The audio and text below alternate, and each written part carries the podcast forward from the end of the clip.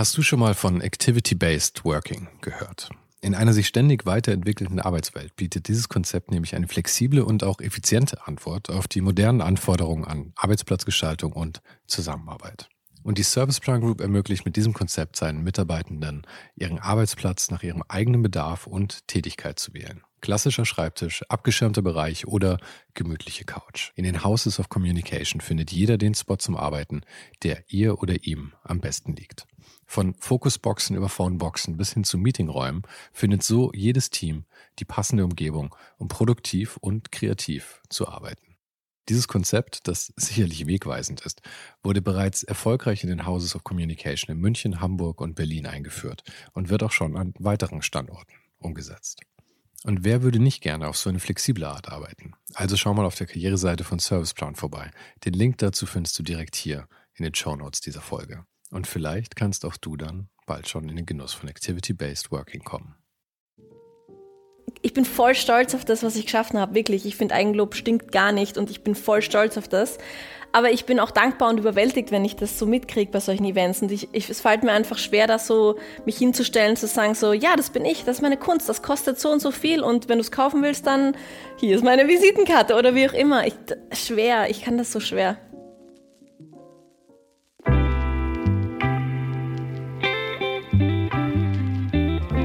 Das hier ist Ohne den Hype. Mein Name ist Sven Jürgensmey und meine Gästin heute ist die Künstlerin Yu Schnee. Auf You bin ich mal wieder über das Forward Festival gestoßen, von denen ich ja immer wieder ziemlich coole Gäste abgreifen darf. You kommt ursprünglich aus Graz, wo sie auch Kommunikationsdesign studierte, was wie so oft schon bei meinen Gästen auch in ihrem Fall mal wieder eher eine Verlegenheitslösung war. Für die Kohle arbeitete sie als Freelancerin für eine Weile, entschied sich dann aber 2020, als sie gemeinsam mit ihrem Mann nach Berlin zog, sich ganz der Kunst zu widmen. Und dann ging alles ziemlich schnell. Sie hat mittlerweile schon ausgestellt in Südkorea, der Schweiz, Spanien, Frankreich und Belgien und hatte auch schon Markenkooperationen mit Motella Mio und neulich erst mit Porsche.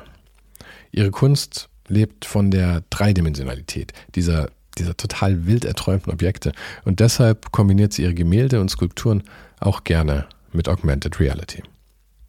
Sie erzählte, dass sie schon immer Künstlerin werden wollte, das aber lange nur für einen unerfüllbaren Traum hielt. Wir sprachen auch über Galerien, Selbstvermarktung, über das Jahr der Learnings, darüber, wie man eine Identität schafft und wie man seine alten Spuren im Internet verwischt. Und sie hat mir verraten, wie sie zu ihrem eigenen Stil gefunden hat, den sie übrigens selbst als wobbly bezeichnet, was ich, was ich sehr liebe. Falls du den Podcast noch nicht abonniert hast, mach das jetzt gleich, damit du keine Folge mehr verpasst. Jede Woche ein Gespräch mit Menschen aus Design, Kunst und Kultur über Leben und die Dinge, die sie gerade so beschäftigen. Und dann gibt's auch noch den Sonntagsnewsletter. Fünf Tipps ohne den Hype, drei Tipps von einem Gast und zwei von mir. Links zu allem findest du wie immer direkt hier in der Beschreibung. Und jetzt wünsche ich dir viel Spaß mit You Schnee.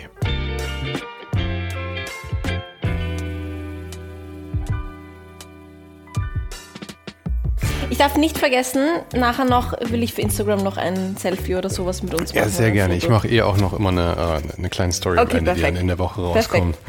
Ähm, so, letztes Mal geschneuzt.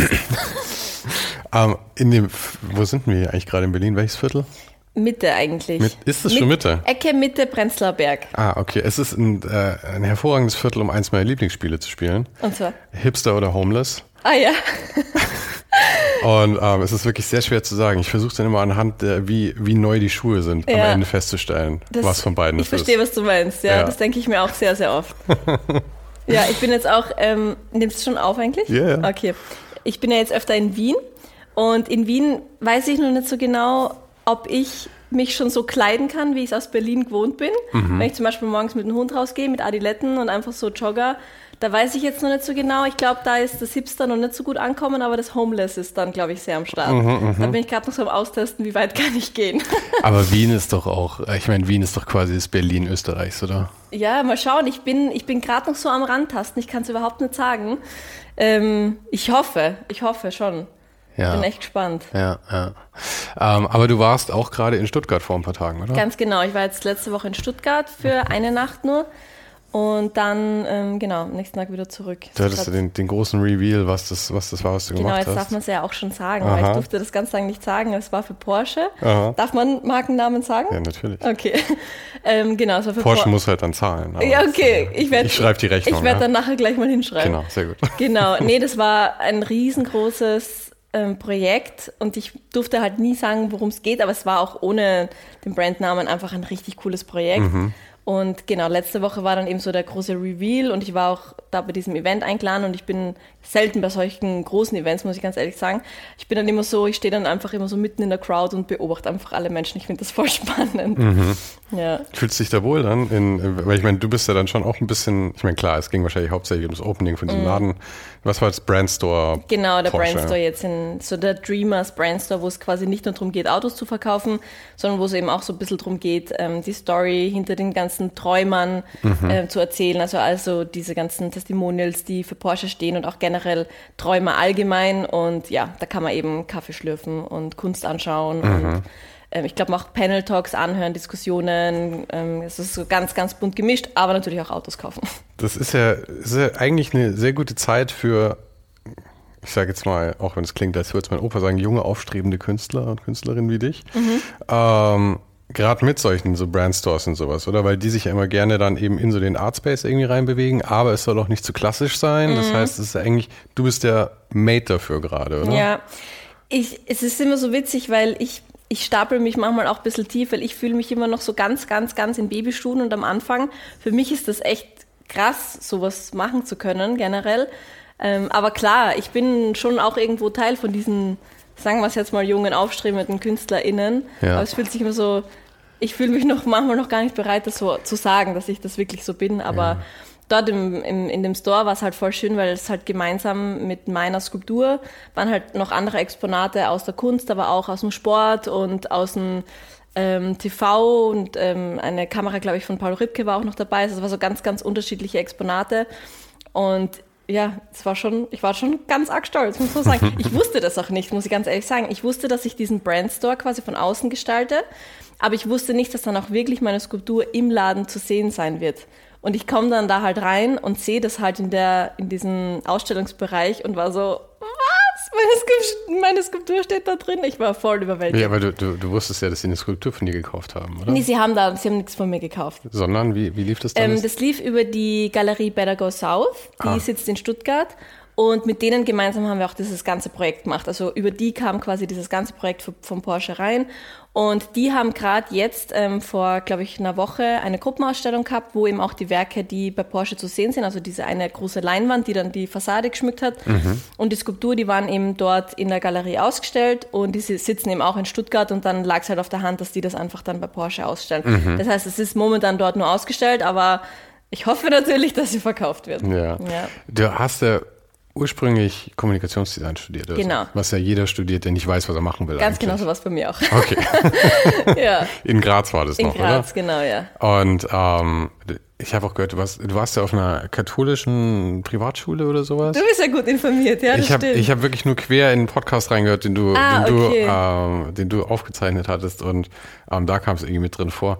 Aber und äh, da Leistungskurs gehabt dann auch. Das heißt, du hattest schon äh, Leistungskurs Kunst, meine ich. Mhm. Und du hattest also schon immer so einen Hang zu kreativen ja. Sachen, oder wie? Ich wollte auch wirklich, das klingt immer so pathetisch oder, aber ich wollte wirklich immer Künstlerin werden. Mhm. Das war immer mein Traum.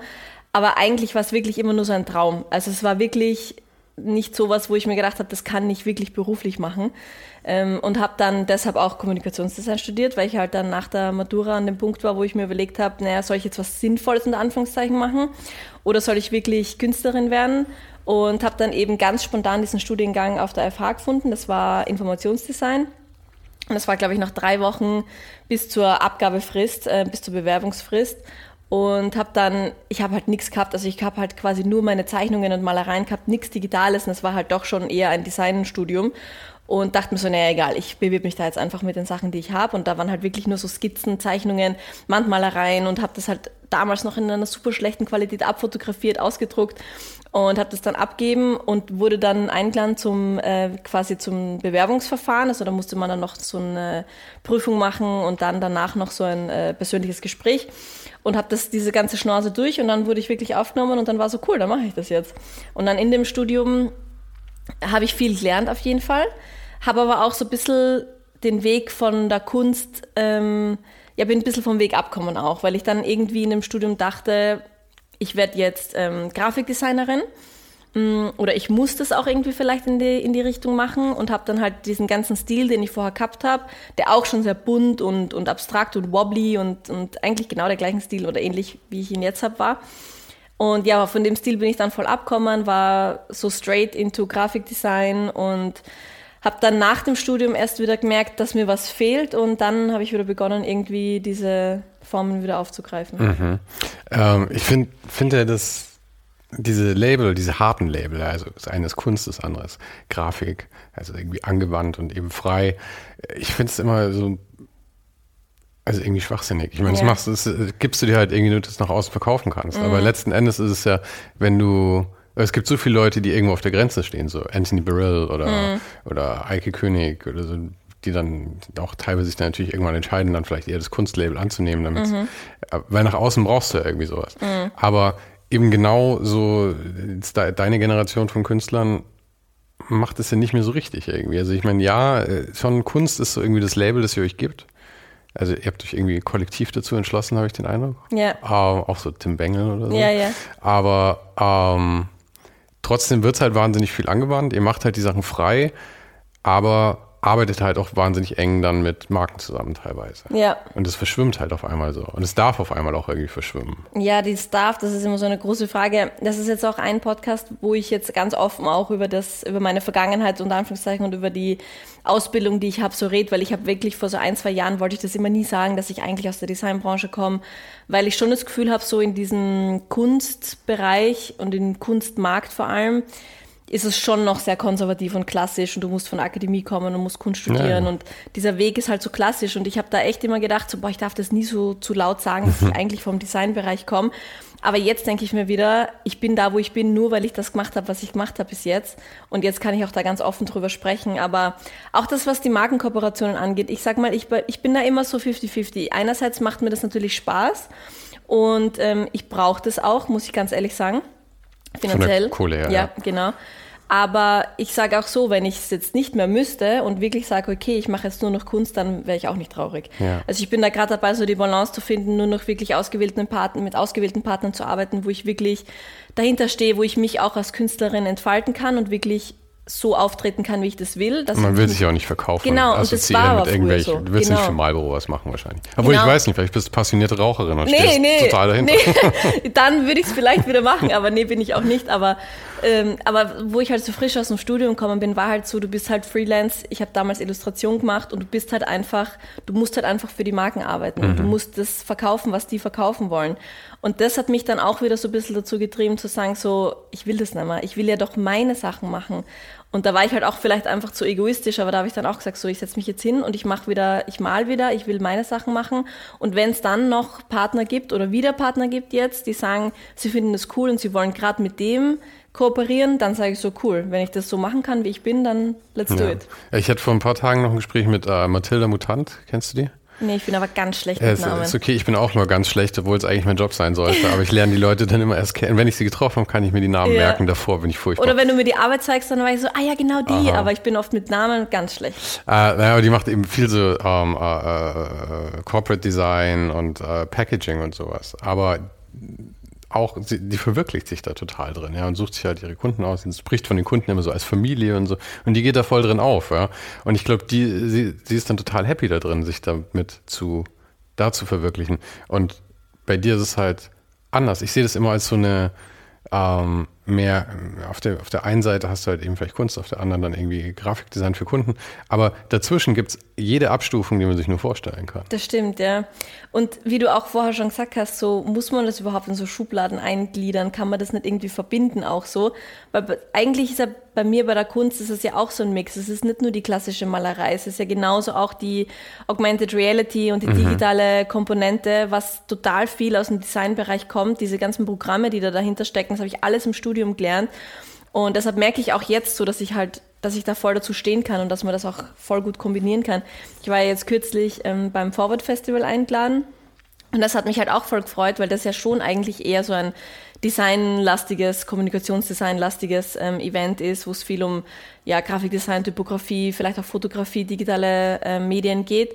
Und dass ich da halt wirklich auch so als Künstlerin eingeladen werde und dann auch wirklich verstehe, ah ja, es ist ja eigentlich die Kombination aus den beiden Welten. Fühlt sich für also mittlerweile fühle ich mich einfach wohl damit. Mhm. Aber die haben ja auch, das Forward Festival hat ja eine Menge ähm, Leute, die auch so auf der, auf der Schwelle da gehen. Also viele Leute, die auch äh, schon das Glück hatten, den Podcast haben. Eike König, Ezra Gürmann, äh, Anthony Beryl, Stefan Sargmeister, sind ja alle so, machen irgendwie was Künstlerisches und was ja, Grafisches. Das stimmt, ja. Irgendwie. Mittlerweile, wobei die meisten ja eigentlich so vom Design kommen ja, ja, ja, und ja. jetzt sich quasi KünstlerInnen nennen, so wie ich auch. Ja. Aber das stimmt schon, ja. Und das, ich bin da ja auch ganz offen. Ich finde das cool. Ich weiß aber halt, wenn ich jetzt in, XY-Galerie geht, die halt alt eingesessen ist, dass die das halt wieder nicht verstehen zum Beispiel. Und da muss man halt immer von vorne wieder erklären, okay, woher kommt man, warum, wieso, weshalb. Und ich bin aber jetzt auch an dem Punkt, wo ich mir denke, wenn ich mich da erklären muss und wenn das nicht passt, dann passt es halt nicht. Und es gibt aber die Galerien, wo es dann passt. Und mit solchen Galerien will ich dann halt arbeiten. Das habe ich auch für mich jetzt einfach akzeptiert und verstanden. Mit dem, mit dem alten Galeriemodell ist es ja auch so, dass du viel weniger selber steuern kannst. Weil du, du, musst ja eine Galerie suchen und die müssen dich halt irgendwie richtig verkaufen. Ja. Aber so wie du es machst, kannst du halt selber hustlern und du kannst selber dich irgendwie auch äh, präsentieren ja. und all sowas. Also du kannst halt deutlich proaktiver sein bei der Kunst, ich meine, was für Möglichkeiten hast du? Sagen wir, gehen wir noch 50 Jahre zurück. Ich meine, du kannst halt Boys sein und völlig einfach durchgeknallt ja. sein und dann bist du halt gut vermarktbar. Aber mhm. Boys ohne Galerie und hätte auch nichts geschafft. Ja. Ja, das ist ja immer die, die Sache. Und heute kannst du tatsächlich auch ohne Galerie schon was schaffen, wenn du möchtest. Ja, es ist auch da wieder so, ich bin da auch gerade noch auf der Suche. Ich finde noch keine 100% richtige Lösung. Ich hatte schon das Modell, dass ich wirklich sage, ich habe eine Galerie und die managt alles für mich. Das hat für mich nicht funktioniert. Dann bin ich wieder zurückgegangen zu, ich will wieder alles allein machen, Rockstar-mäßig, alles wieder alleine mhm. aufbauen, selber finanzieren, selber machen. Und auch da kommt man seine Grenzen, weil ich habe halt zum Beispiel einfach nicht das KäuferInnen-Netzwerk. Ich komme nicht aus der Kunst, ich habe gar keine Kontakte in die Kunst, ich bin nicht mit Kunst aufgewachsen. Ähm, ich kenne niemanden in dem Bereich, der so viel Geld ausgeben wollen würde, um Kunst zu kaufen. Und gerade für sowas braucht man halt einfach wieder die Galerie mhm. oder zumindest die richtigen Leute, die einen halt gut vermarkten können. Und da bin ich selber gerade auf der Suche, was ist für mich das richtige Modell. Also im Moment arbeite ich halt immer für die jeweiligen Ausstellungen mit unterschiedlichen Galerien zusammen.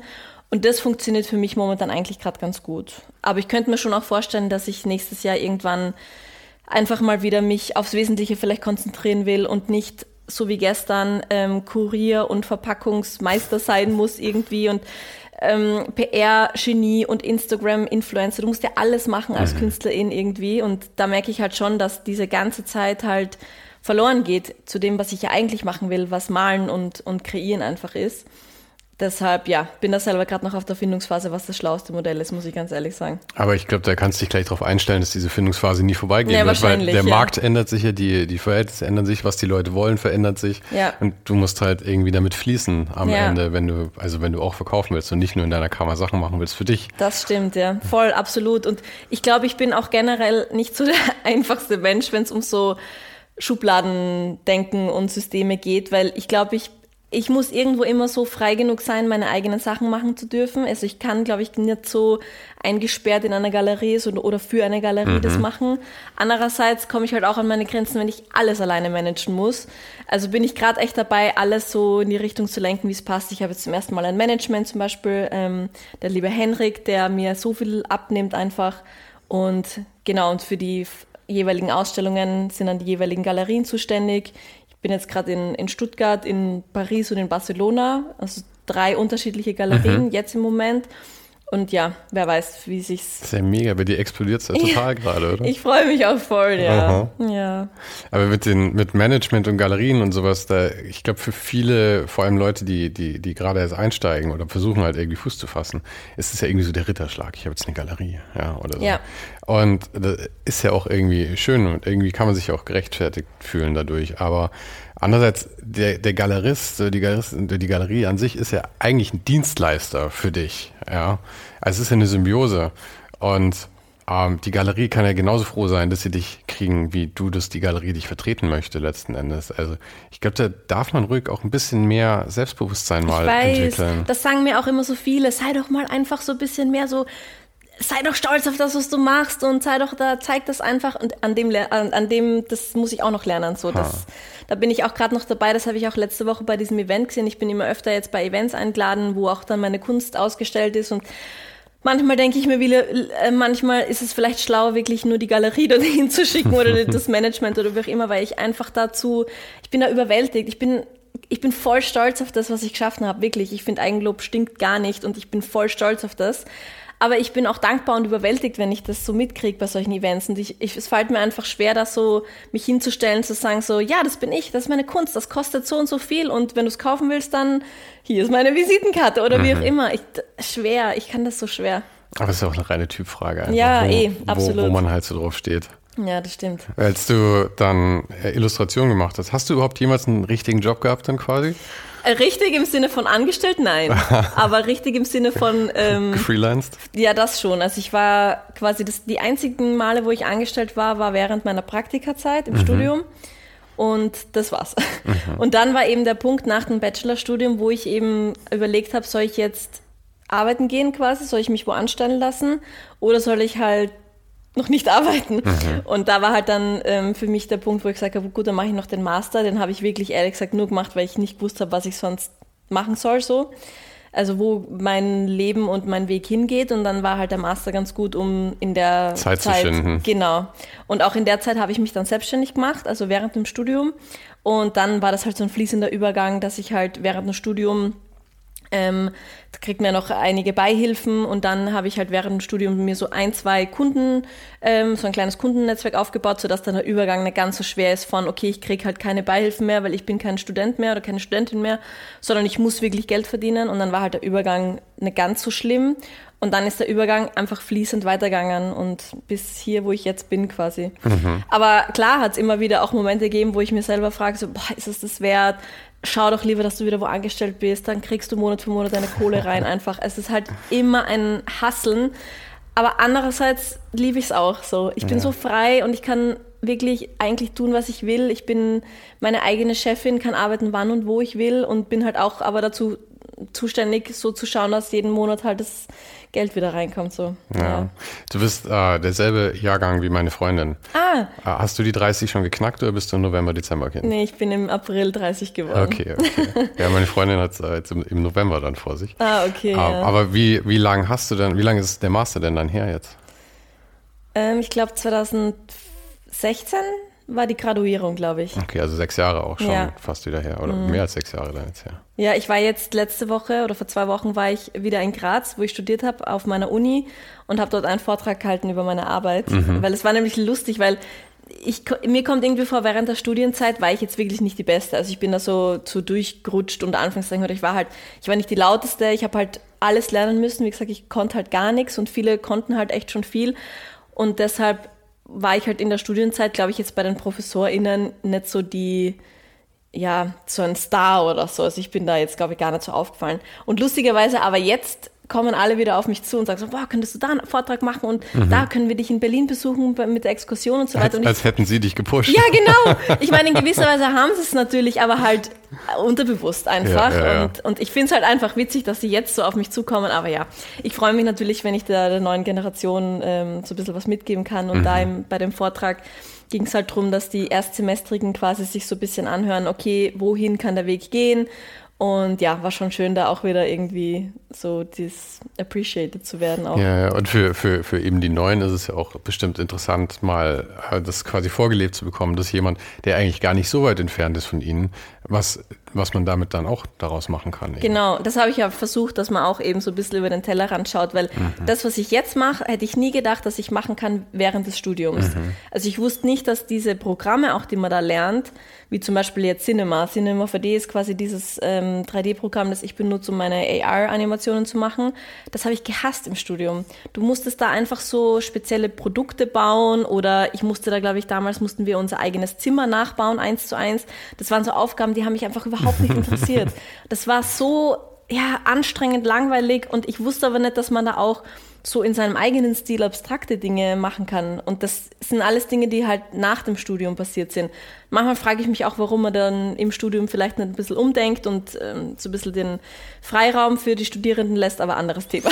Ja, also ich bin ja, ich bin ja sehr kritisch, was Ausbildung so ja, angeht ich generell. Ich habe auch äh, die Schule geschmissen, also deswegen bin ich da der, der, der Beste, um darüber äh, zu meckern. Aber ähm, ich sehe aber schon auch immer die Problematik, dass, weil du hast halt eine große Klasse oder halt viele, viele Studierende da. Und ähm, meine Meinung ist ja immer, dass 80 Prozent aller Leute absolut unfähig oder unmotiviert sind und nur 20 Prozent wirklich irgendwie Lust und Begabung für irgendwas haben. Ähm, das heißt, so ein Studium muss halt auch darauf ausgelegt sein, auch die 80 Prozent damit durchzuziehen irgendwie. Und denen musst du halt konkrete Aufgaben geben, die halt, wenn du da sagst, verlustier dich mal in Cinema 3D, dann ja. kommt halt gar nichts am Ende ja, raus. Ja. Das stimmt schon, aber andererseits auch einfach vielleicht den Studierenden so ein bisschen den Freiraum zu geben, was will man eigentlich oder wo will man hin. Also ich habe auch ähm, mit, mit quasi anderen Studierenden aus höheren Jahrgängen gesprochen und mir halt so ein bisschen Tipps geholt und die meinten auch so, du lernst einfach alles auf der Oberfläche, so mhm. wirklich von Fotografie über Animation, Video, Foto, ähm, Fotografie meinte ich schon, Typografie, ähm, Grafikdesign, Printdesign, alles quasi. Du, du musst dich irgendwann entscheiden, in welche Richtung willst du gehen. Du kannst nicht alles an der Oberfläche machen. Mhm. Und dass man da vielleicht den Studierenden so ein bisschen so gibt, okay, du hast Bock auf das, dann vertief dich da doch mehr in dieses Thema. Oder du willst äh, mal was Abstraktes ausprobieren, zum Beispiel, cool, dann probier dich da in die Richtung. Aber es waren halt quasi für jeden die gleiche Aufgabe und ja, ich will jetzt auch gar nicht zu sehr über meine Uni schimpfen. Ich bin froh, dass ich das alles hinter mir habe ja. und jetzt meinen Weg so gefunden habe. Aber im Nachhinein auch in meiner Schulausbildung genauso, da noch viel mehr, ähm, hätte es auf jeden Fall so Punkte gegeben, wo ich mir gedacht habe, so wäre vielleicht schön gewesen, wenn man da in die Richtung ein bisschen mehr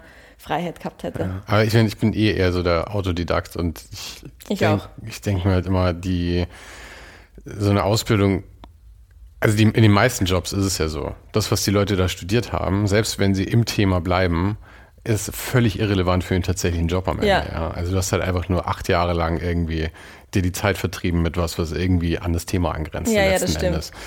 Ähm, und dann lernst du halt in der Praxis letzten Endes, was es ist. Und wenn du dann auch noch selbstständig arbeitest oder dann eben in eine künstlerische Richtung gehst, aber dann halt irgendwie erst danach wirklich feststellst, was deine Kunst ist, ist ja klar, dass die zwei Sachen nichts miteinander zu das tun stimmt, haben ja. eigentlich.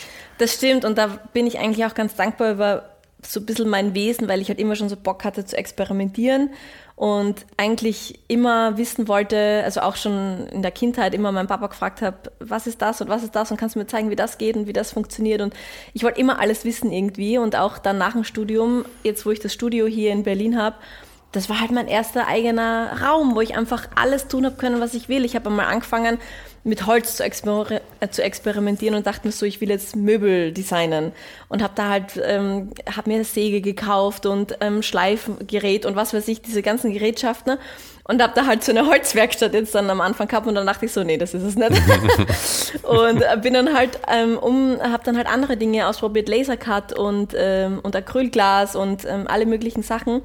Aber ja, ich bin da immer schon froh drüber gewesen, dass ich so ein bisschen so ein so experimentierfreudig war. Und das gleiche mit dem mit AR.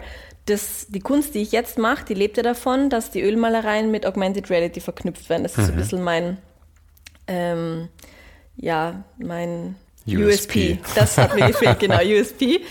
Und das kam aber auch in einer Phase, wo ich gerade einfach Zeit hatte. Ich hatte irgendwie gerade nicht so viele Jobs, wieder Downside von Freelancen. Das war auch Anfang von Corona und war dann halt äh, bei mir im Studio hier und dachte mir so, na gut, wie vertreibe ich mir die Zeit, unter Anführungszeichen. Und da war halt das Thema AR, kam gerade so auf und ich habe mich da am Anfang voll dagegen gesträubt und dachte mir so, boah, AR und jetzt das und alle sagen, das ist die Zukunft und...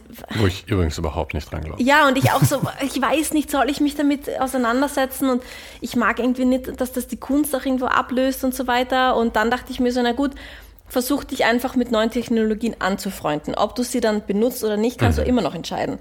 Aber einfach mal so ein bisschen zu verstehen, was ist es, dass du auch einfach so weißt, wenn du das wo siehst, wie funktioniert das.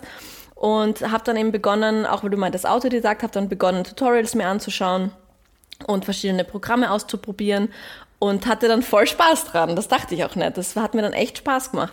Und habe dann begonnen, so meine Poster mit AR zu verknüpfen. Und dann kam halt irgendwann der Schritt zu sagen, okay, warum halt nur Poster, warum nicht auch wirklich Malereien? Und dann, ja, so ist es halt irgendwie dann weitergegangen. Aber das ist halt auch aus einer Phase heraus entstanden, wo ich einfach experimentieren wollte und wo ich einfach mal ausprobieren wollte. Und ich bin froh jetzt im Endeffekt, dass ich da so ein Loch gehabt habe ohne Jobs. Damals mhm. war es richtig scheiße. Aber jetzt im Nachhinein bin ich froh, dass ich die Zeit halt genutzt habe zum Experimentieren, weil ansonsten wäre ich auch nicht da, wo ich jetzt bin. Ja, ja. Also ich bin ganz ehrlich, ja, dieses AR, VR ist für mich, ähm, also erschließt sich mir einfach nicht. Mir ja. ist eh schon alles zu digital eigentlich. Mhm. Und ich finde gerade bei deinen Sachen, also die, äh, die Skulpturen finde ich ist, glaube ich, das, was mir am liebsten ist von mhm. dir. Weil ich finde, es ist auch wirklich die Natur von dem, was du darstellst, ist halt einfach dreidimensional. Ja und arbeitet wahnsinnig viel mit Licht. Mhm. Ob du malst oder ob du äh, eben so ein AR-Ding machst oder ob du eine Skulptur hast, ist es eigentlich die Grundessenz meiner Meinung nach ist. Also ich erkläre dir jetzt, wie deine Kunst funktioniert. Du hast ja. aber vollkommen recht, ja, das stimmt, das stimmt, absolut, ja. Und ähm, deswegen sind für mich die Skulpturen irgendwie das Interessanteste. Dann die Malerei, weil ich irgendwie toll finde, dass du es eben schaffst, es zu übersetzen in, in dem. Und diese AR-VR-Sachen sind für mich irgendwie so, also unter uns gesagt, ich nehme an, das verkauft sich halt einfach gut für Porsche, aber ansonsten, ja. ich kann mir nicht Kindern. vorstellen, ja. Bei kind, Kinder ja, lieben das, ja. Weil sie auf dem iPad drehen ja, können. Ja, genau, so. das ist halt für sie, mhm. wenn man halt in so einem Ausstellungsraum ist, Kinder sind immer die, die das am allerspannendsten finden. Mhm. Und auch meistens die, die es ihren Eltern erklären. Mhm. Ohne, dass man irgendwie was zeigen muss. Die Kids wissen sofort, wie das funktioniert und erklären das dann halt der mhm. älteren Generation. Oder auch hier bei mir beim Studio. Ich bin ja hier äh, Sütterer quasi, das heißt, wenn man da vorbeigeht, hat man halt direkt die Fenster direkt in mein Studio rein, also direkt auf der Höhe vom mhm. Gehweg. Und die Kids bleiben immer stehen und schauen rein, was ich da mache. Die ja. Erwachsenen sehen es gar nicht. Und die Kids bleiben stehen und sind, sind da voll erstaunt. Und Aber die Erwachsenen haben ja auch im Kopf, dass sie nicht reinschauen dürfen. Ja, ganz genau, das stimmt. Es ist auch witzig, weil meine Scheiben sind teilweise auch so schmutzig, dass du, wenn du von außen reinschaust, du siehst die Leuchtschrift hier, die, die mhm. also alles, was leuchtet, sieht man. Aber wenn man dann so, die, manchmal bleiben die Leute stehen und schauen rein und sind neugierig, sehen dann auch das Schild, ah, okay, Künstlerin. Und sobald sie mich dann im Studio sehen, gehen sie sofort weiter. Mhm. Sind sie voll erschrocken und denken sie so, oh mein ertappt. Gott, jetzt muss ich schnell weitergehen. Ja, ja genau, ertappt. Mir ging es aber genauso. Ich bin hier angekommen und ich war irgendwie vier Minuten zu früh. Und ich versuche immer auf die Minute genau zu kommen, weil ich finde das irgendwie das, das, das, das Höflichste. Und ähm, dann habe ich auch so im Vorbeigehen gesehen, dass du hier rumgelaufen bist und bin ich auch schnell weiter. Ähm, habe mich da hinten 20 Meter weiter versteckt und bin dann halt Ach was, wirklich? Ja, ja, ich das bin da auch so. Das ist so lieb von dir, dass du so ehrlich das jetzt sagst, das finde ich ganz sympathisch, ja. Ja, aber ich bin, ich bin da auch immer so. Weil, ja, ich meine, das ist halt dein, das hier ist ja dein Space ja, irgendwie. Das stimmt schon, ja. Und ähm, das für die Besucher, ich bin, ich finde das immer ein bisschen, bisschen, bisschen schwierig, weil ich den Leuten halt die Privatsphäre lassen möchte. Ja, ja. Und ich möchte auch die Privatsphäre. Ja, Kids sind da einfach so. Die straight. kennen keine Privatsphäre. Nein. Die sind, und die klopfen dann auch laut. Das ist manchmal natürlich auch blöd, wenn ich direkt am ja. Malen bin so. Aber mittlerweile kann ich damit schon ganz gut ähm, umgehen. Aber die klopfen dann laut und winken und wenn du nicht zurückwinkst, dann sind sie ganz böse. Deshalb am besten immer zurückwinken. Aber ja, aber weil du vorhin, wir waren ja gerade bei AR und so weiter und das ist auch voll okay, dass das nicht bei allen so mhm. ankommt. Ich muss auch sagen, es ist einfach so wie so ein extra Add-on, das auch einfach bei Ausstellungen super gut wirkt, ja. wenn die Leute sowieso schon durch die Galerie gehen und die Bilder vielleicht auch gut finden. Wenn du dann denen halt das noch am Handy zeigst, das ist halt immer so, wow, wie geht das? Ja, und so Zauberei und dieser Effekt ist halt einfach nochmal extra. Und äh, wie, wie, du mit den Kindern schon sagst, ich glaube, ich bin halt auch einfach nicht die Zielgruppe für das Zeug. Ich bin halt einfach zu alt dafür schon. Ich, weil ich, ich meine, ich bin die erste Generation, die irgendwie noch vernünftig mit dem Handy umgehen kann. Ja? äh, ein paar Jahre älter, dann tippen die Leute schon immer drauf rum, als hätten sie nur noch anderthalb Finger. Ja. Aber aber ich hatte auch schon wirklich Leute, die waren bei meinen Ausstellungen so über 80, die das super spannend gefunden haben und dann ja. wirklich das am Handy, auch noch auf ihrem eigenen Handy das App runtergeladen haben. Das hat ein bisschen länger gedauert. aber sobald das funktioniert hat, waren die dann schon erstaunt. Aber es ist ja auch okay, deshalb man muss ja auch nicht. Äh, nee, nee, es muss ja auch nicht jeder alles genau, mögen. Genau, voll, absolut. Und vor allem deine Sachen sind ja auch wahnsinnig abstrakt. Ja. Ähm, ich nehme an, das bietet sich ja hervorragend an, dass manche Leute es super finden und ähm, der Rest sagt, das, das könnte ich ja auch. Ja. Das ist ja total billig. Ja, das stimmt. Äh, ich meine, das heißt, du bist ja eh da, setzt dich ja eh mal in die Nesseln eigentlich. Ja, das stimmt. Ja. Aber wie ist denn das gekommen? Du hast ja gesagt, du hast zuerst Freelance gearbeitet dann. Und ähm, von Freelance irgendwelche Sachen für Kunden machen. War das Illustration dann oder war genau, das? Illustration.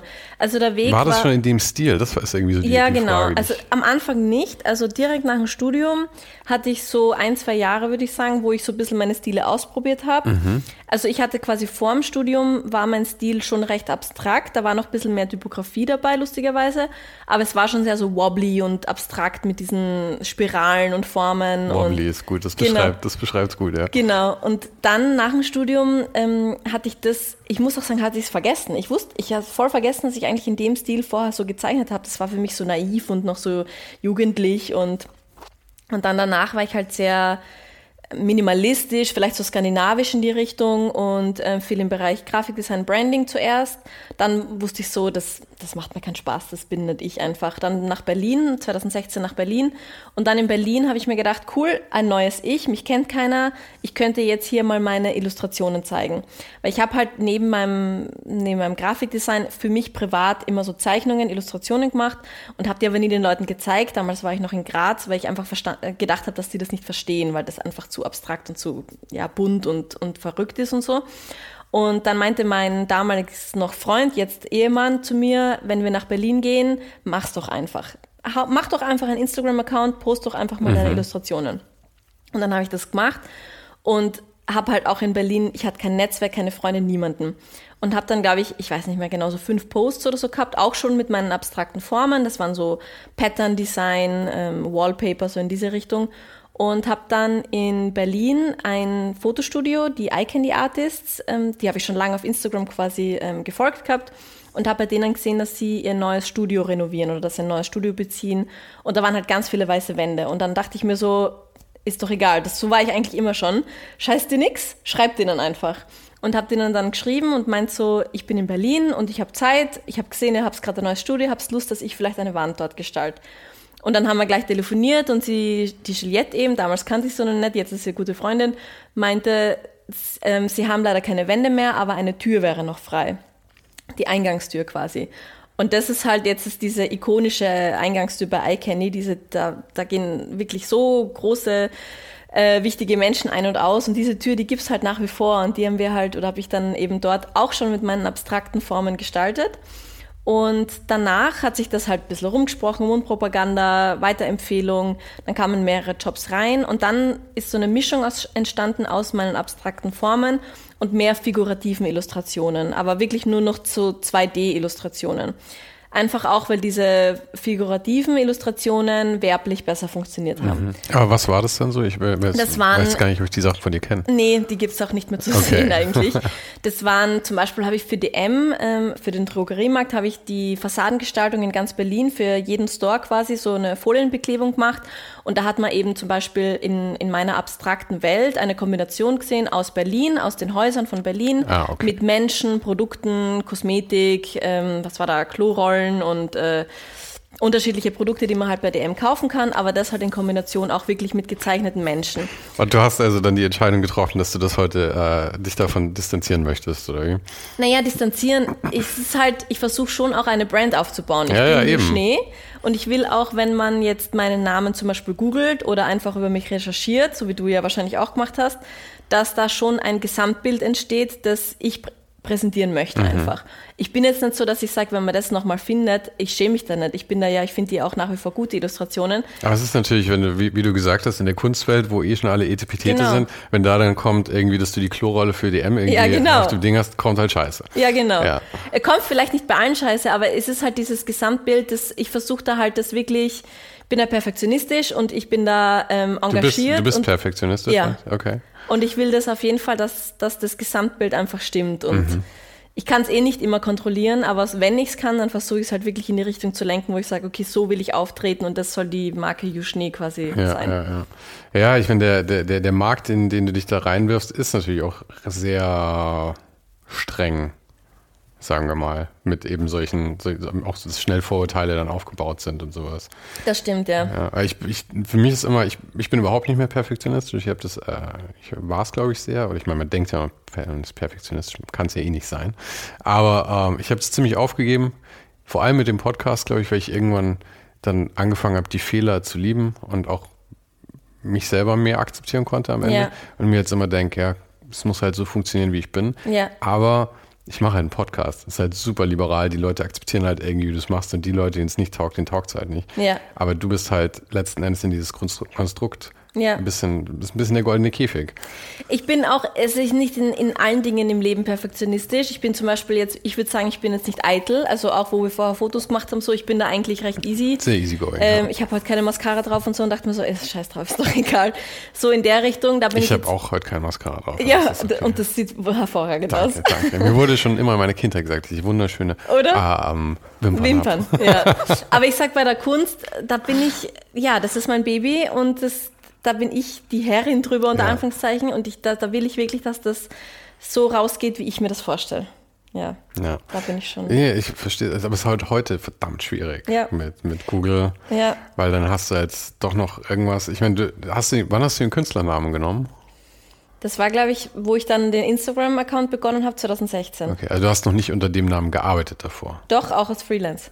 Okay, weil das Genau. macht es natürlich gefährlich. Ja, Ansonsten ja, wäre das ja klar. ein Clean Cut Ganz gewesen. genau, deshalb findet man ja diese Illustrationen nicht mehr. War ja auf Behance und überall auf diesen ganzen Plattformen Dribble. Und da habe ich halt gewechselt dann, habe Mhm. ich halt die ähm, quasi die Projekte rausgenommen und halt ersetzt mit den aktuellen Projekten dann. Aha. Aber es ist peu à peu, das gibt immer noch alles zu finden. Also Ja, ja, ja, aber das, das war ja bestimmt auch ganz schön nervige Arbeit, oder? Akribisch das Zeug wieder rauszusuchen. Ja, irgendwie. immer wieder. Ich habe immer wieder, wenn ich was gefunden habe, dachte ich mir, ah ja, genau, da ist noch was drin. Also ich bin da jetzt nicht krampfhaft jeden Tag da gesessen, habe alles rausgelöscht, aber halt so, ja, peu à peu. Es ist, es, ich habe auch gelernt mittlerweile, dass auch der Übergang, ich hatte ja den Übergang von, wo ich erzählt habe, wo ich noch diese figurativen ähm, Zeichnungen gemacht habe, auf die abstrakten Illustrationen. Das kam in der Werbewelt überhaupt nicht gut an, weil der Sprung einfach zu groß war. Man Ich kann ja auch wenig damit anfangen, muss man sagen. Noch nicht. Es gibt dann quasi, wenn sich das mal etabliert hat, dann verstehen äh, Marken und äh, Kunden auch, wofür man das einsetzen kann. Aber die Marken und Kunden, die mit mir zusammengearbeitet haben, die waren diesen Stil halt einfach nicht gewohnt. Und logischerweise war dann der Bruch für die halt auch vielleicht nicht ganz so verständlich. Und deshalb kam auch dieses Loch dann, wo ich vorher erzählt habe, an keinen Shops. Dann kam Corona noch dazu. Das war echt blödes Timing. Und das, sind, das ist auch was, was ich jetzt verstanden habe, dass wenn ich mich entscheide, wieder einen Bruch zu machen, dass ich das langsam auf jeden Fall machen muss. Das sind so Learnings, die ich gemacht habe. Aber wie gesagt, ich war auch, jetzt im Nachhinein war dieses Loch ja auch gut, weil ähm, experimentiert und so weiter. Also hat dann doch immer seinen Sinn, aber ja. Aber was, was sind so die aktuellen Produkte, äh, nicht Produkte, Projekte, über die du, über die du sprechen kannst? Also ich meine, ich nehme an, du hast so wie Porsche, hast du wahrscheinlich auch jetzt irgendwas in der Pipeline, wo du nicht drüber reden darfst. Ähm, ja, ich überlege gerade, ob ich das vielleicht schon anspreche. Also ich hoffe, es, es steht zu 95 Prozent. Ich spreche es jetzt einfach mal aus und ich hoffe, dass es zustande kommt. Ist nicht so eine große Sache wie Porsche, aber ich hatte letztes Jahr ja eine Zusammenarbeit mit Motelamio, diese Keramikhersteller, und mit denen hatten wir Vasen und Kerzenständer. Und die Kollektion lief richtig gut letztes Jahr und wir wollten unbedingt dieses Jahr vor Weihnachten noch eine droppen. Die Zeit wird jetzt schon ganz schön knapp bis vor Weihnachten, deshalb meinte ich, steht es zu 95 Prozent. Es ist, also es ist sicher, dass es eine weitere Kollektion geben wird. Es ist nur nicht so ganz sicher, ob wir das Timing schaffen noch vor Weihnachten. Ich hoffe allerdings. Ich weiß gar nicht, wann der Podcast rauskommt. Ich weiß es auch noch nicht Okay. genau. Also falls Weihnachten schon war, dann wisst ihr jetzt. nee, das noch nicht. Es, es wird vor Weihnachten sein. Okay, vor Weihnachten, gut. Genau, das ist so ein Baby, was ich gerade in der Pipeline habe, auf das freue ich mich voll. Und ansonsten sind es echt jetzt nur noch in Anführungszeichen die Ausstellungen. Mhm. Und das war's. Und dann ist das Jahr ja eh schon fast vorbei. Mhm. Ja. Ah, Also diese Montella Mio Sachen sind dadurch, dass ich die deine Skulptursachen auch eh am liebsten mag, ist finde ich das natürlich am coolsten, weil das auch noch zugänglich ist, das ist auch noch erschwinglich. Ich weiß nicht, für wie viel deine Skulpturen so weggehen momentan. Was? So um die 6000 Euro. Okay, das heißt, äh, die Montella Mio Sachen waren irgendwie 200, 300. Genau. Das heißt, wir reden hier über ein, ein 50 wenn ich Ja. mich jetzt nicht komplett. Ich will jetzt nicht nachrechnen, aber ich sage einfach 20. ja. Naja, ähm, ich stehe hier unter Druck, das muss jetzt äh, als Entschuldigung reichen, dass ich das nicht rechnen kann. Und zu Hause alle mit dem Genau. Taschenrechner. Ähm, aber äh, ich mag solche. Aber lass mich anders fragen.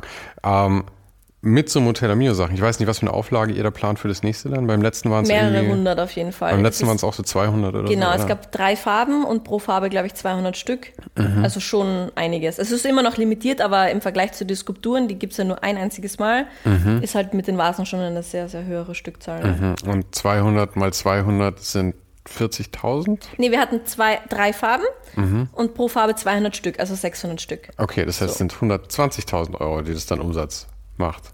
Oder 12.000. Wäre schön gewesen. ja, Am Umsatz Ende- für, Umsatz für Montella Mio. Also Ja. Umsatz, Ja. Produktionskosten weg, deine Anteile und so. Ja. Aber das ist ja der Umsatz, der damit dann fährt. Weil mein, worauf ich eigentlich hinaus will, ist, ähm, ich glaube, man muss sich auch irgendwann fragen, so wie der Markt heutzutage läuft. Und ich glaube, ja, die Leute haben ja deutlich mehr Wertschätzung jetzt auch eben für, ähm, ich will nicht, dass es abschätzig klingt, sagen wir Künstler in der Mitte. Ja? Mhm. Also nicht Picasso, nicht Beuys, nicht ähm, super etabliert, ähm, aber eben auch nicht irgendwie nur Deko-Zeug, sondern halt, dass man da in der Mitte steht. Ja. Und dafür geben Leute ja auch jetzt mittlerweile Geld aus, aber eben halt nicht 6000 Euro, sondern halt dann lieber 300 Euro. Ganz genau. Das heißt, so wie, wie Eike das zum Beispiel halt auch macht, dass du dann halt irgendwie so Editionen machst und so für ein paar hundert Euro und die dann halt gut loswerden kannst. Ja. Und irgendwann muss man sich ja wahrscheinlich schon die Frage stellen, was ist eigentlich mein Hauptaufgabengebiet? Die, also Feinart oder eben so, so ein Massenmarkt mit aber auch schon Kunst zu beliefern oder halt dann wirklich einfach nur irgendwie Prints. Ja. Und das sind ja so die drei Möglichkeiten, oder? Absolut. Und ich bin selber gerade auch wieder in diesem Strudel drin, wo ich mir selber auch da die Frage stelle. Ich versuche, wie gesagt, auch immer nie so zu sagen, ich mache jetzt nur noch das und das mache ich gar nicht mehr. Aber ich finde zum Beispiel jetzt die Modellomier-Kollektion, die trifft es eigentlich ganz gut, weil das sind eigentlich Produkte, die, die sind für Jetzt sagen wir mal auch für meine Familie zum Beispiel, das ist jetzt für die auch nicht günstig. Das ist schon auch ein teures Objekt, Mhm. Ja, ja, das die sich klar. kaufen. Das wäre es für mich auch in der echten Welt. Aber es ist im Vergleich zu den Skulpturen halt noch viel, Mhm. viel günstiger. Und deshalb will ich das auch machen, weil ich selber aus dieser Welt komme und mir auch noch nicht diese großen, äh, diese große Kunst kaufen kann. Vielleicht irgendwann mal, aber es ist halt einfach nur nicht so. Ich müsste auch echt Geld übrig haben, damit ich es machen würde, muss ich sagen. Weil ich Ja. meine, so viel Wertschätzung ich dafür habe, es ist halt für mich jetzt nicht so, dass ich jetzt irgendwie drei Jahre darauf sparen würde, dass ich mir ein Kunstwerk leisten kann. Ja. Ich müsste es wirklich übrig haben. Es ist Ja, so, ja. wie ich würde mir auch nur ein schönes Auto kaufen, wenn es Geld wirklich übrig hätte Voll. und es nicht merken würde, dass Ich es weg verstehe dich, ich verstehe dich absolut.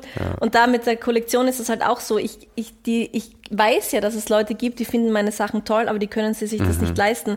Und es fällt mir so schwer, weil ich kann meine Sachen auch nicht sehr viel günstiger anbieten, weil ich einfach, es ist einfach ein System und bleibt am Ende nichts übrig. Und deshalb will ich auch eigentlich solche Kollektionen machen oder solche Projekte, wo ich auch weiß, das erreicht auch die Leute, die sich wirklich das wünschen, dass sie von mir sowas haben.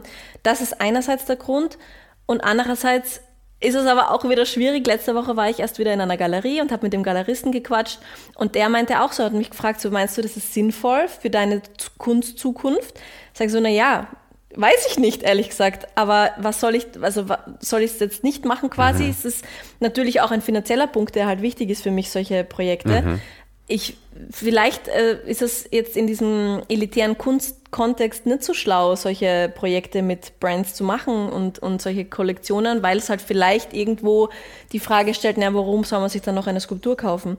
Klar ist es schwierig, aber ich bin da halt selber gerade so, ja, bin selber gerade so in der Schwebe, was macht Sinn, aber ich will eigentlich, habe ich gelernt, ich gehe mit meinem Bauchgefühl und ich gehe mit meinem Herzen und ich mache das, worauf ich Bock habe und ich habe einfach Bock auf diese Kollektion. Ich habe Bock, dass die Leute da draußen auch Teil davon sein können und ich gehe da einfach nach meinem Bauch. Ja, ich will, ich meine, ich will auch niemandem sagen, dass er nicht seine Träume verfolgen sollte. Aber man muss ja doch auch sagen, Künstler zu sein, der wirklich nur von wirklich den, den, den Feinart-Sachen leben kann, ist, die Chance ist genauso hoch wie Rockstar zu werden. Ganz ja? genau. Und überleg mal, Vergleich, ja, ja. Und überleg, wie viele hungrige Musiker es gibt. Und nur weil du jetzt halt die bist, die die Vorträge in der Schule hält, heißt es nicht, dass alle an dieser Schule, die einen Vortrag hören, an deiner Position sein können. Ja. Weil äh, es geht halt einfach nicht. Es können nicht, es können nicht, es kann nicht jeder äh, mit Motello Mio zusammen Kooperationen machen oder Feinart verkaufen. Das geht stimmt halt schon. Deswegen finde ich es schon, du gehst ja dann kalkuliert mitleg, aber mir scheint ja, dass du das von Anfang an sehr kalkuliert hast, dass du eben auch geschaut hast, dass deine alten äh, kommerziellen Sachen nicht mehr gezeigt werden und so.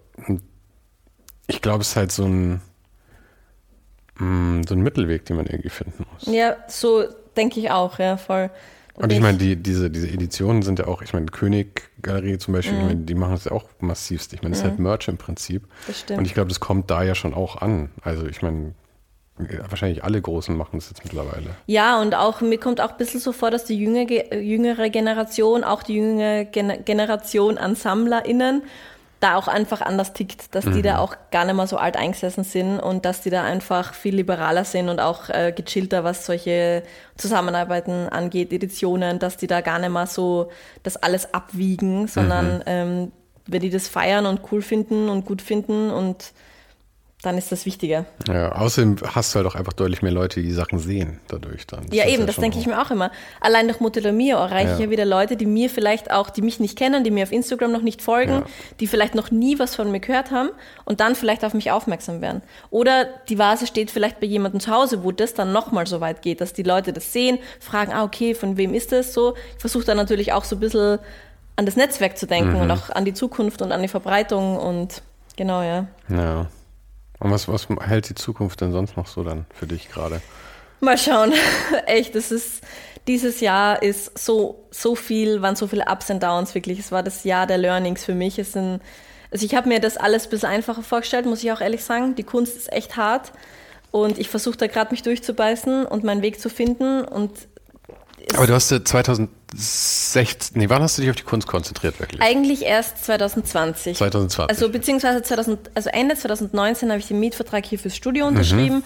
und ab 2020 Januar war ich dann eben hier im Studio und ich würde sagen, da hat es dann begonnen, dass ich mich wirklich auf die Kunst konzentriert habe, weil ja, ich da ist ja auch klar, dass das jetzt die Findungsphase ganz ist. Ganz genau und das ist totaler hart. Frischling eigentlich. Dann. Voll und ich hatte diese Findungsphasen, diese Anfangsphasen jetzt schon dreimal, glaube ich, weil ich halt immer was gewechselt habe so und es ist hart und ich muss da durch und ich bin mir dessen bewusst, es ist halt einfach, es ist immer wieder hart einfach. Mhm. Ähm, aber deshalb, ja, was die Zukunft bereithält, ich hoffe, coole Ausstellungen mit coolen Galerien, das ist wirklich so mein Nummer eins Wunsch.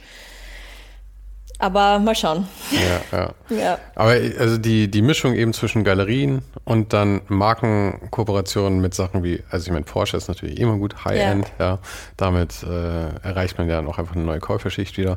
Und dann so Montella Mio passt, glaube ich, auch super gut da rein, auch wenn das zwar eigentlich eher günstigere Produkte sind, aber es sind, glaube ich, Sachen für Leute, die äh, ihr Design wertschätzen ja, oder zumindest an dem Anfang sind, da irgendwie dahin zu gehen. Deswegen ist das ja auch super. Mhm. Also ich ähm, ich nehme jetzt mal aus zu beurteilen, ich glaube, du machst das ganz, ganz fein, Ju. ganz fein machst du das. Ja, danke, oh Mann. Ja, ist halt immer so schwer, wenn man alles irgendwie alleine wuppen muss. So. Ja. Aber ja, ich bin motiviert und gehe meinen Weg und das passt schon. Ja. Ich merke auch selber auf jeden Fall, dass ich jetzt auch ähm, an einem Punkt bin, wo ich vielleicht nicht mehr zu viel experimentiere, mhm. weil ich bin auch so, sobald ich ein Bild zum Beispiel verkaufe oder generell Kunst verkaufe, investiere ich sofort alles wieder in meine Kunst. Mhm. Also straight wieder in Skulpturenproduktion oder in andere Projekte und so weiter. Das heißt, ich investiere, ich reinvestiere eigentlich immer das Geld, was ich kriege, in meine, in mein Business, so. Und da bin ich halt jetzt auch an dem Punkt, wo ich mir jetzt mal überlegen muss, so, leg dir doch mal was auf die Seite von dem, was du verdienst. Du musst nicht immer gleich alles rein investieren. Also, es sind so viele Learnings, vielleicht auch, weil ich jetzt 30 bin, keine Ahnung, denke ich mehr an die Zukunft und nicht mehr so an, mach einfach Rockstar-mäßig. Ähm, ja, versuche einfach jetzt nächstes Jahr alles so dreimal zu überdenken vielleicht und nicht sehr so impulsiv Projekte anzugehen und das alles so ein bisschen, ja, so langfristiger zu denken, weil ich oft so auf, ich will das jetzt und ich mache das jetzt und ziehe das jetzt durch bin ja, einfach so ein bisschen die Dinge kommen lassen. Dann bin ich sehr gespannt, was da kommt. Ja. Und ähm, ja, danke, dass es geklappt hat. Hat mich mega gefreut, mich auch, voll, voll gut. Hier in deinem kleinen Hobbit-Studio. Hobbit-Studio, ja. Wie, das sollte man vielleicht auch noch sagen. Du hast ja einen Podcast mit ähm, Elisa, mit Elisa, Elisa Klinkenberg. Genau, ähm, der muss man mögen, heißt er? Muss man mögen. Der hatte davor einen anderen Namen, oder? Habt ihr ja, genau. Wir hatten, das ist auch so eine Sache, weil wir beide auch so voll motiviert waren, das äh, durchzuziehen. Und ähm, Art, Art, aber, Art aber fair. Art aber, Art aber fair. fair. genau. Und haben halt zu wenig Recherche gemacht. Wir haben halt auf den gängigen ähm, Podcast-Portalen geschaut, haben den Namen nirgendwo gefunden. Und ähm, es gibt aber quasi zu einer Radioshow so eine, ah. genau, so eine Sendung dazu. Und dann war uns das zu heiß. Wir wollten uns wirklich mit niemandem anlegen. So. Aber ihr habt es rausgefunden oder haben die euch angeschrieben dann? Wir haben es, äh, es ist uns quasi nicht direkt von ihnen gesagt worden, aber von anderen HörerInnen hm. quasi und haben uns das ans Herz gelegt und dann waren wir auch so, na, wir, wir mhm. hängen jetzt nicht an den Namen, das ist doch alles fein und haben dann, heißen jetzt ähm, eh schon seit der, glaube ich, dritten Folge, dann muss man mögen. Wobei eh, es ja. Eh ein besserer Name. Muss man mögen, oder? Ja. Muss, man muss es einfach mögen, ja. Aber wir machen ja gerade so eine kleine Pause, auch weil bei uns beiden einfach im Leben so viel los ist. Ich meine, du, du hast wirklich ähm, du investierst deine Zeit, deine ganze Zeit in deinen Podcast. Das merken wir halt gerade, wenn man das so nebenbei macht, das ist halt echt schwierig. Es mhm. macht uns unglaublich viel Spaß und auch die HörerInnen lieben das und wir kriegen ganz, ganz viele positive Nachrichten.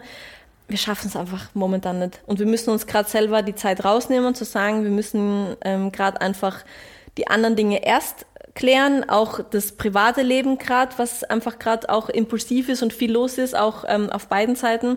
Und wenn das alles wieder fein ist und geklärt ist und die Projekte laufen, dann können wir uns wieder zusammensetzen. Dann geht's weiter. Ja.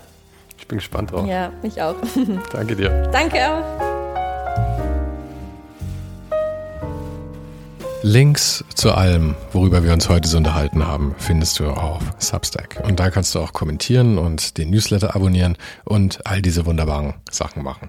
Außerdem findest du natürlich auch den Link, um mich auf Patreon zu unterstützen und bei diesem Podcast die Mikros quasi anhalten zu können. ähm, wie jede Woche habe ich zum Ende dieser Folge noch drei Vorschläge für dich. You habe ich hier kennengelernt über das Forward Festival und jemand, der da sehr integriert ist, ist auch Eike König. Der hat nämlich das letzte Forward Festival in Berlin, wenn ich mich nicht irre, sogar moderiert. Eike habe ich das letzte Mal für Folge 57 getroffen, wo wir uns über seinen Sprung vom Design zur Kunst unterhalten haben. Dann war da noch jemand, nämlich Anthony Burrill, der auch beim Forward Festival schon aufgetreten ist. Mit dem habe ich mich in Folge 86 unterhalten. Das ist also noch gar nicht so lange her. Anthony tat mir den großen Gefallen, dass er seinen iMac extra in ein anderes Zimmer geschleppt hat, weil da der Sound besser war. Und dafür bin ich ihm natürlich sehr dankbar. Und in Folge 53 hatte ich die Legende Stefan Sagmeister dabei. Stefan ist auch immer wieder beim Forward Festival und ich hoffe, dass ich ihn da demnächst auch mal wieder da treffen kann, vielleicht dann 2023. Und mit Stefan habe ich nämlich auch immer noch ausstehend den Rest unseres Gesprächs. Wir unterhielten uns über sein Leben, allerdings haben wir es nur bis in seine 30er geschafft und da ist ja noch ein bisschen was übrig. Nächste Woche ist einer der, sagen wir, bekanntesten Podcast-Moderatoren Deutschlands mit dabei. Und mit dem habe ich mich nicht nur ausgetauscht über Podcasts, sondern über das Leben worin er auch immer wieder sehr gut ist. Und falls du gerne vorab ein bisschen mehr weißt als alle anderen, dann lege ich dir sehr meinen kleinen Bonus-Podcast ins Herz. Auf patreon.com slash ohne den Hype kannst du die Show mit ein paar unterstützen, wie vorhin schon erwähnt, und dafür bekommen Supporter jede Woche einen exklusiven Blick hinter die Kulissen und einen Sneak Peek auf den Gast der kommenden Woche. Den Link findest du natürlich auch nochmal hier in der Beschreibung dieser Folge. Vielen Dank fürs Zuhören und für deinen Support. Und wir hören uns dann nächste Woche wieder.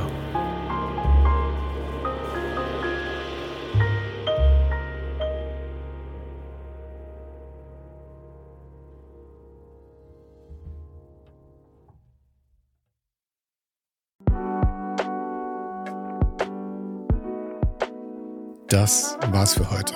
Falls du gerade eine von den älteren Folgen hörst, ist es gut möglich, dass du jetzt ein zweites Outro hörst. Lass dich aber nicht von mir verwirren. Ich bin gerade dabei, ein paar Änderungen zu machen und dafür muss ich 150 Folgen neu schneiden und nochmal uploaden. Du kannst dir wahrscheinlich vorstellen, dass das ein kleines bisschen dauert. Falls du mich und die Show supporten möchtest, gibt's dafür ein paar Möglichkeiten. Auf patreon.com slash svensaro gibt's jede Woche Bonusmaterial exklusiv nur für Supporter. Und das für nur ein paar Euro im Monat, mit denen du mir helfen kannst, ohne den Hype noch lange, lange für dich weitermachen zu können. Es hilft natürlich auch immens, wenn die Show wächst und dazu kannst du deinen Teil beitragen, indem du deinen Kollegen und Kolleginnen davon erzählst. Freunde, Familie, du weißt am besten, für wen das noch was sein könnte. Und zu guter Letzt, falls du es noch nicht gemacht hast, bewerte die Show jetzt gleich mit fünf Sternen in deiner Podcast-App. Im Newsletter gibt es übrigens jede Woche völlig kostenlos inspirierende Tipps von meinen Gästen und mir. Den kannst du auf uninhype.substack.com abonnieren. Und alle Links findest du, wie immer, direkt auch hier in der Beschreibung und natürlich auf ohnedenhype.com. Im Archiv gibt es noch eine Unmenge anderer Gespräche. Unter anderem waren schon mit dabei Stefan Sagmeister, Mirko Borsche, Paula Schör, Mike Miri, Jeremy Format, Jonas Lindström, Mathilde Mutant, Olaf Heine, Eike König, Erich Spiegermann und, und, und. Scrolle einfach mal durch. Wir sind bei über 150 Folgen, wie gesagt. Und um ehrlich zu sein, kann ich selber kaum fassen, dass ich das Glück hatte, mit so vielen inspirierenden Menschen sprechen zu dürfen. Vielen Dank an Dominik Huber und Marc Capella von Moiré. Von denen stammt nämlich die neue Hausschrift der Show und die heißt GT Pressura. GT steht übrigens für Grilly Type, über die die Schrift zu mir kam. Und auch nochmal vielen Dank an Tobias Rechsteiner fürs Vermitteln. Der größte Dank geht aber natürlich an dich fürs Einschalten fürs Zuhören und für deinen Support. Und wir hören uns dann hoffentlich nächste Woche wieder.